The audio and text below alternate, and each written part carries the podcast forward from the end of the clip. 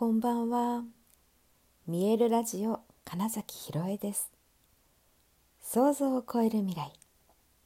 自然はいつも大きな愛で包み込み、真実を伝えてくれる。ネイチャーメッセンジャーをしております。はい、改めましてこんばんは。2023年4月8日、見えるラジオ始まりました。今日はですねえー、神楽坂にある赤城神社というところで、えー、一日ですね、えー、お手伝いをしてきました。えっと神仏集合花祭りというねタイトルのねお祭りなんですけれども、えこれ実は、えお釈迦様のお誕生日をお祝いするお祭りなんですね。でえっとお釈迦様なのでお寺っていうね、うん、イメージがあると思うんですが神社でやってるっていうねすごいあの珍しいお祭りなんですよ。で、えっと、実は明治時代明治の頃までは、えっと、神道神様と,、えっと仏教っていうのの信仰っていうのが実は一緒だったそうなんですね。えー、っと神社とお寺とかが隣同士にあったりお互いに助け合ったりとかっていうことをすごくしてたんですって。なんですが、まあ、その後ね別々のものにされて、えー、神社の方が神様が偉くて仏様お寺はちょっと格が下だよみたいななんかそういうことが、えまあいろいろとね戦争を経てみたいなところで起こったんですけれどもですがあのそれってあんまりだから関係ないよねというかね。だってもともとは一緒だったんだもんねっていうところで、えその神楽坂にある、えー、神社とお寺さんとっていうことで一緒にで、えー、神社で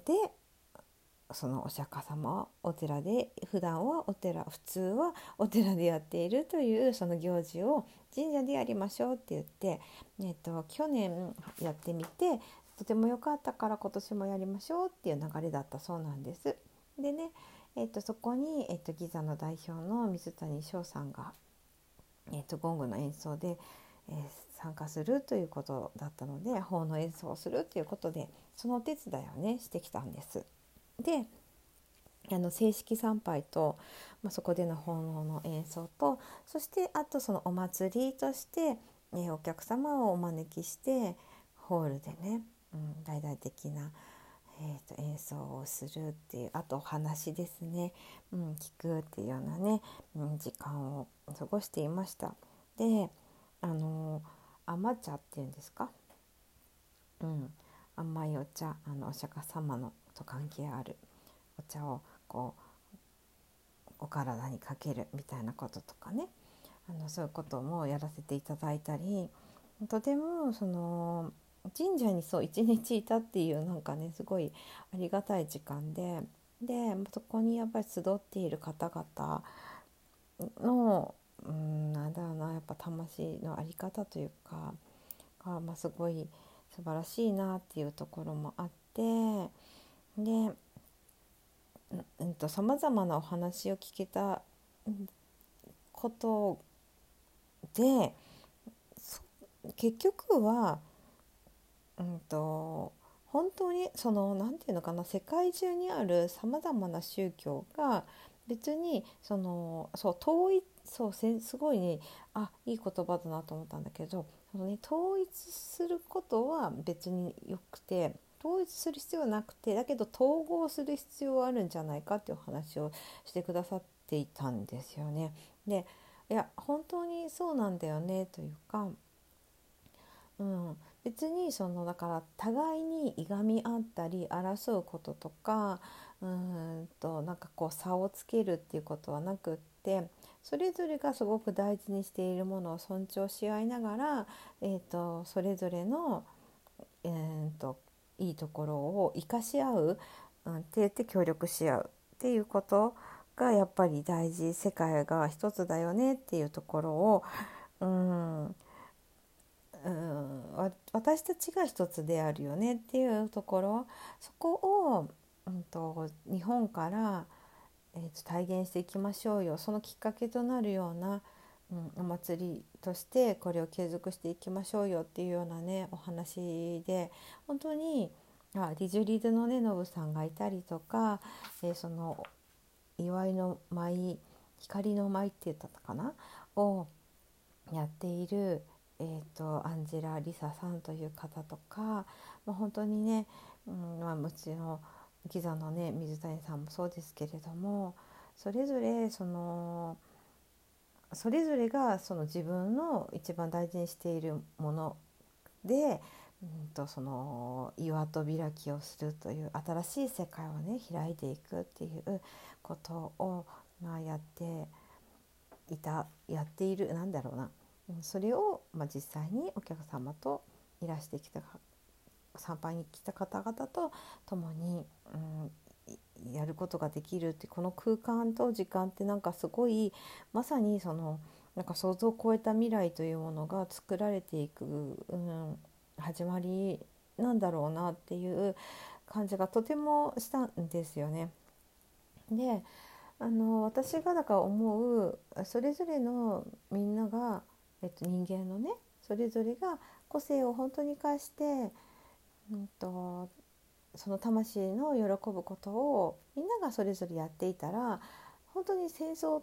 争うってことは必要がなくなるはずなんだよなっていうことが同じ考え方を別の角度というかね、うん、からお話ししてくださったこと。そしてとにかくねうんと、一生懸命に何でも必死にやるんだよみたいなね。そう。とにかく本気でやるんだよって言ってましたね。うん、そうそう。なんかねその徹底的にっていう言葉を今日はね、うん、よくお話しされていましたけれどもそうした部分がただそうやって自分のか命を大事に全うする日々本当に全力で生きるっていうで生きていること自体にだから感謝して